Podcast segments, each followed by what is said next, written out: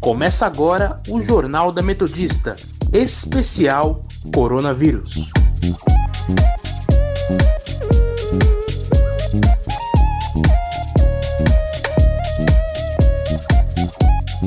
Eu sou Sofia Villanueva. E eu, Amanda Caires. Está começando agora o Jornal da Metodista especial sobre o coronavírus. Estamos aqui para informar você das principais notícias de hoje, quarta-feira, dia 20 de maio de 2020. Se você quiser nos seguir, acesse o nosso Instagram, arroba portal rronline ou arroba Metodista.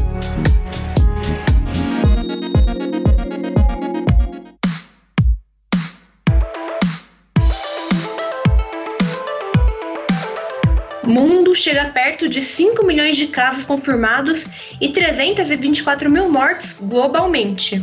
Os países que têm os maiores números de infectados são os Estados Unidos, Rússia, Brasil, Reino Unido e Espanha. Já quando se fala em mortes, o ranking fica Estados Unidos, Reino Unido, Itália, França, Espanha e Brasil. Peru e Japão discutem uma possível cooperação para uma vacina contra a Covid-19. O presidente peruano Martin Vizcarra e o primeiro-ministro japonês Shinzo Abe conversaram por telefone sobre essa possibilidade. Vizcarra também indicou que nos próximos dias uma missão de cientistas chineses virá ao Peru para conversar sobre toda a análise da doença e trabalhar na cura através dos procedimentos que estão dando certo. Já o chefe dos Institutos Nacionais de Saúde dos Estados Unidos, Francis Collins, disse que se o país norte-americano for o primeiro a desenvolver uma vacina eficaz contra o coronavírus deverá compartilhar com o mundo. Collins disse que concorda com os líderes da França e da China, que a vacina seria um bem para o público em comum. A, a sua posição é de do presidente Donald Trump, que sugeriu que priorizaria a produção de doses para a população americana desde o início.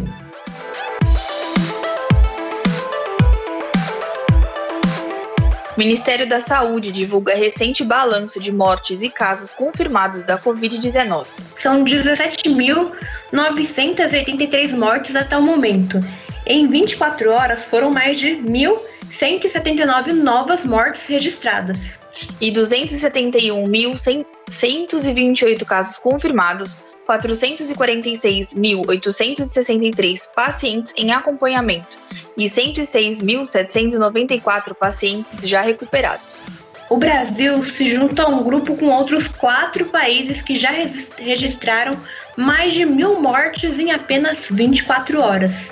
O pico diário acima de três dígitos foi também alcançado pelos Estados Unidos em 29 de abril, com mais de 2 mil casos, pela França, em 7 de abril, com 1.417 casos, e pela China, no dia 17 de abril, com 1.200 casos. As 20 cidades com maior mortalidade ainda estão no norte e no nordeste. As maiores taxas de ocupação de leitos de UTI são no Amapá, com 100% em todo o estado, Rio de Janeiro, com 98% e no Maranhão, com 94%.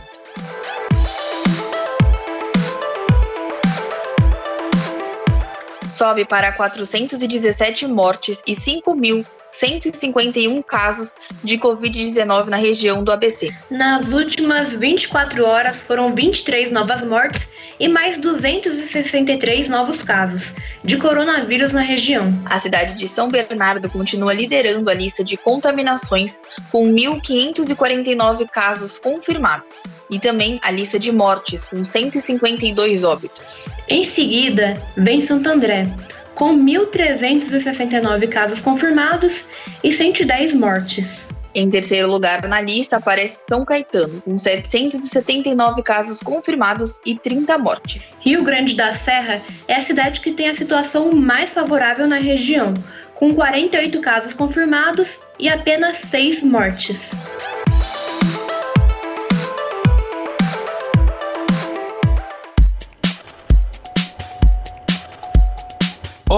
Da prestação de serviço.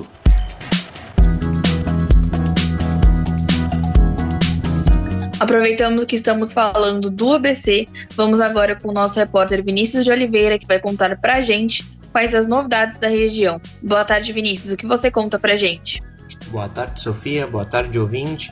Nesse momento de quarentena, a Universidade Metodista de São Paulo, através do NEPAP, o Núcleo de Estudo, Pesquisa e Atendimento em Psicologia, está disponibilizando seu serviço de atendimento psicológico emergencial. O serviço é voltado para aqueles que estejam em situação de conflito, angústia e desconforto por causa do isolamento social da pandemia do coronavírus. O projeto conta com o auxílio de psicólogos registrados no Conselho Regional de Psicologia. Para mais informações, acesse o portal oficial da Universidade Metodista. E agora, partindo para o município de Ribeirão Pires, o Banco do Povo Paulista, do governo federal, está oferecendo linhas de crédito especial com a taxa de juros em 0,35% ao mês. Os valores do microcrédito são de 200 reais até 20 mil reais, disponíveis tanto para a pessoa física informal quanto para a pessoa jurídica que possui CNPJ. Para que as pessoas solicitem o crédito, elas devem justificar seus investimentos, e todo o valor deve ser direcionado a melhorias estruturais, móveis, equipamentos, ferramentas, matéria-prima, aluguel, contas de consumo como água, luz, telefone, entre outras. O prazo de pagamento do empréstimo é de 36 meses, já incluso o prazo de carência. Empreendedores com contratos em vigência e que não tenham inadimplência poderão solicitar prorrogação do prazo de vencimento das parcelas das dívidas de 30 a 60 dias, limitados aos valores já utilizados. Volto com vocês. Obrigada pelas informações, Vinícius.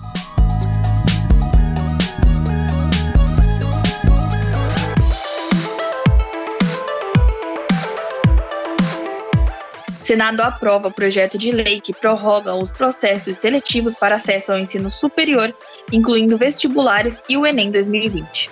Agora, o projeto segue para a Câmara dos Deputados. O projeto foi aprovado por 75 votos a favor e um contra, sendo o senador Flávio Bolsonaro o único a se opor ao PL. Foi aprovada também a emenda para que seja garantida acessibilidade nas provas digitais do Enem, já que o atendimento especializado estava restrito ao modelo impresso do exame. O ministro anunciou mais cedo que o Ministério da Educação fará no final de junho uma consulta pública com os inscritos de, do Enem 2020 sobre o adiamento das provas.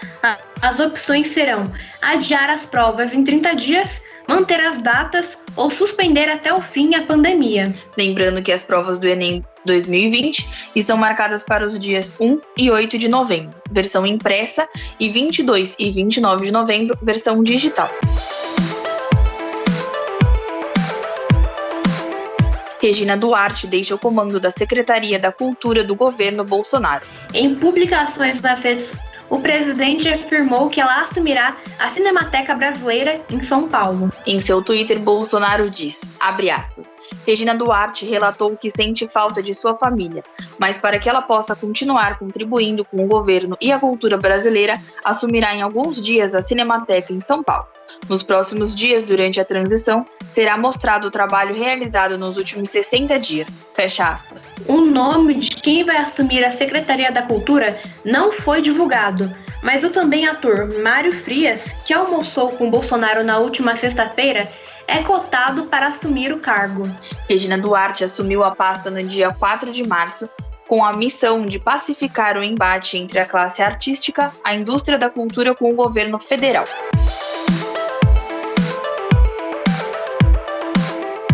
Ministério da Saúde divulga protocolo que libera no SUS o uso de cloroquina até em casos leves de Covid-19. A mudança no protocolo em desejo do presidente Bolsonaro, defensor da cloroquina no tratamento da doença. Porém, ainda não há comprovação científica de que o remédio é capaz de curar a Covid-19. Estudos internacionais não encontraram eficácia no remédio e a Sociedade Brasileira de Infectologia não recomenda o uso. O novo texto divulgado pelo Ministério não aparece assinatura de autoridade nenhuma. O texto mantém a necessidade de o paciente autorizar o uso da medicação e de um médico decidir sobre aplicar ou não o remédio. O termo de consentimento, que deve ser assinado pelo paciente, ressalta que não existe garantia de resultados positivos.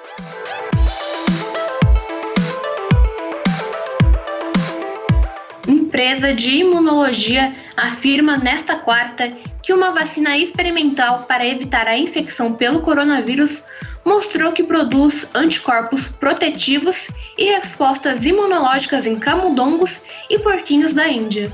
Os resultados preliminares no ensaio clínico são esperados para junho e a empresa Inovio começou seus testes em abril. A Inovio afirmou que os últimos resultados de estudos com animais validam sua plataforma de medicamentos baseados em DNA e, que, dá, e que tem dados positivos de ensaios clínicos para sua vacina experimental contra o coronavírus.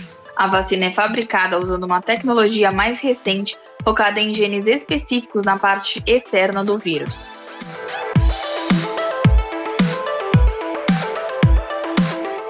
Cidades da Baixada Santista adotam medidas de restrições para impedir que turistas venham para a região durante um mega feriado. A região não decidiu antecipar os feriados de Corpus Christi e da Consciência Negra para esta semana os municípios pediram apoio ao governo do estado de São Paulo e reforçaram os bloqueios nas estradas em cada cidade. Em Santos, a Guarda Civil Municipal e a Companhia de Engenharia de Tráfego informam que a operação de controle de acesso à cidade será realizada 24 horas por dia e voltados estritamente a turistas com placas de cidade de fora da Baixada Santista. São Vicente, Guarujá e Bertioga são outras cidades que vão aderir a esse controle para impedir que turistas entrem na cidade. A decisão do governo de São Paulo sobre o mega feriado foi baseada nas estatísticas de isolamento social do sistema de monitoramento inteligente, que indicaram melhores taxas nos feriados e finais de semana.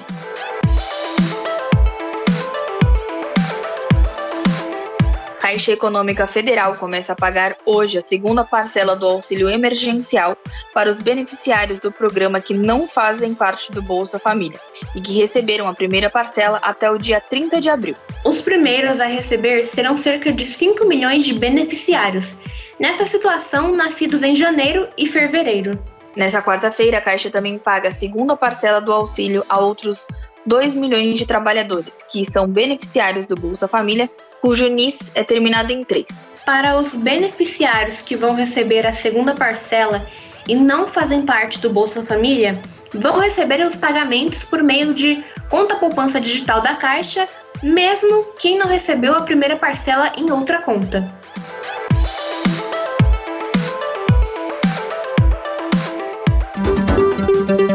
Indicadores econômicos. Vamos chamar a nossa repórter Luciana Kim para contar para a gente como está indo o cenário econômico nessa pandemia do novo coronavírus. Boa tarde, Luciana. Quais são as novidades de hoje e o que anda rolando na Bolsa de Valores? Olá, Amanda, Sofia e ouvintes. O dólar comercial opera em queda desde a manhã de hoje. Por volta das 2 horas da tarde, a moeda norte-americana continuava caindo a 0,78%, vendida a R$ 5,71.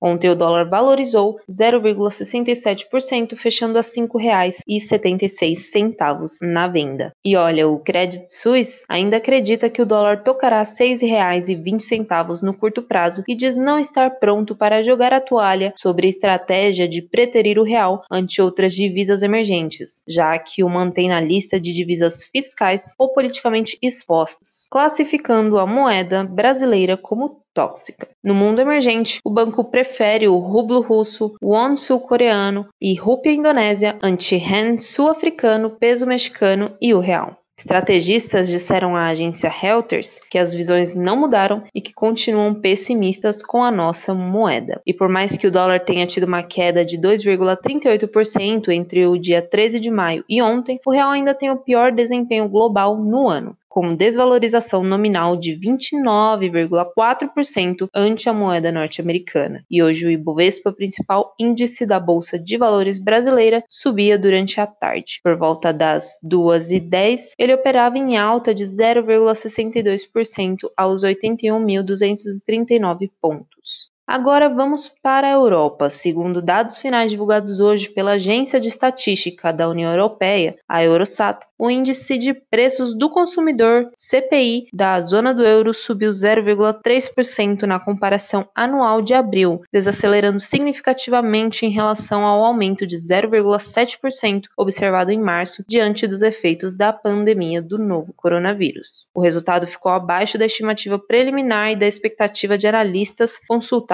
pelo The Wall Street Journal de alta de 0,4% em ambos os casos. A leitura de abril afasta a inflação anual da zona do euro, ainda mais da meta do Banco Central Europeu, que é de uma taxa ligeiramente inferior a 2%. Na comparação com março, o CPI da região teve alta de 0,3% em abril, como projetado pelo mercado. Apenas o número do CPI do bloco, que excluiu os preços de energia e de alimentos, subiu 0,7% em abril, ante março, registrou acréscimo anual de 0,9%. Hoje a moeda europeia também está em queda, por volta das 4 e 10 da tarde, caiu a 0,69%, vendida a R$ 6,24. Essas foram as informações sobre o que anda rolando na economia e eu volto com vocês.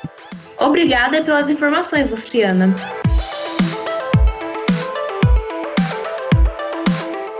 Bolsonaro é ignorado em evento sobre o coronavírus em Nova York. O evento Visão Global, organizado pelo prefeito de Nova York, Bill de Blasio, reunirá em 21 de maio representantes do alto escalão de vários governos para discutir ações contra a Covid-19. Pelo Brasil, falará o governador do Pará, Elber Barbalho, do MDB. O presidente Jair Bolsonaro não foi convidado para o evento. Em 2019, o prefeito americano virou notícia no Brasil ao comandar uma operação de veto à Câmara do Comércio a Bolsonaro. Na ocasião, ele disse que Bolsonaro não era bem-vindo na cidade e acusou o presidente de ser homofóbico com orgulho.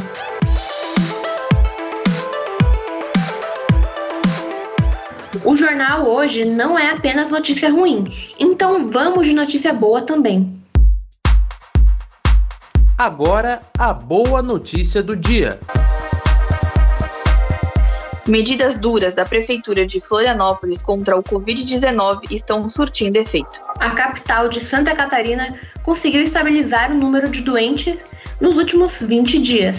No dia 30 de abril foram registrados 103 doentes e em 19 de maio esse número caiu para 80 pessoas com a doença. O número de curados subiu de 300 para 506 nesse mesmo período. O prefeito de Florianópolis, Jean Loureiro, comenta que isso ainda não é uma vitória para a cidade, mas é um bom indicativo em relação ao contágio.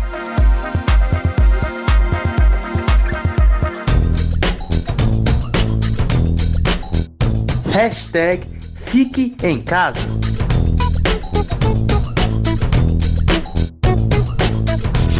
Hoje ainda é quarta-feira, ainda falta um pouquinho pro final de semana, mas o que importa é que hoje já tem live para você curtir. Às sete da noite, se você curte um MPB, tem As Bahias e a Cozinha Mineira, um trio formado em História na USP que resolveram montar uma banda. O grupo tem fortes influências da Gal Costa e do Clube da Esquina. A live vai rolar no YouTube do canal do Sesc São Paulo. Um pouquinho mais tarde, exatamente às 8 da noite, tem Bros, uma boy band brasileira que toca música pop. A live vai rolar no canal oficial da banda no YouTube. Agora, você que curte um rockzinho às 8 da noite também, tem a banda Skylane em seu canal oficial no YouTube. Para quem não lembra da banda, eles participaram da segunda temporada do reality show musical Superstar da Rede Globo, onde terminou como vice-campeã.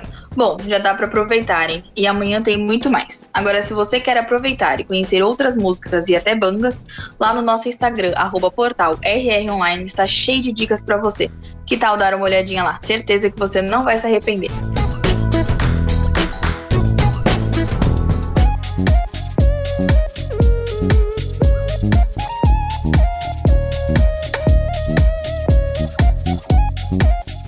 fica por aqui o programa de hoje. Lembrando que se você quiser nos seguir, acesse as nossas redes sociais. Estamos no Instagram, arroba portal rronline e arroba Sônica Metodista. Para mais informações, acesse nosso portal através do endereço www.metodista.br barra rronline.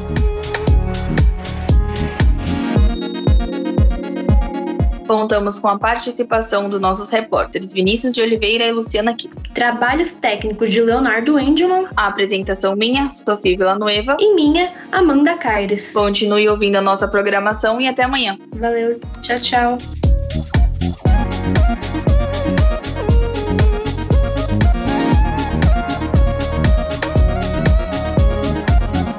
Termina aqui o Jornal da Metodista, especial Coronavírus.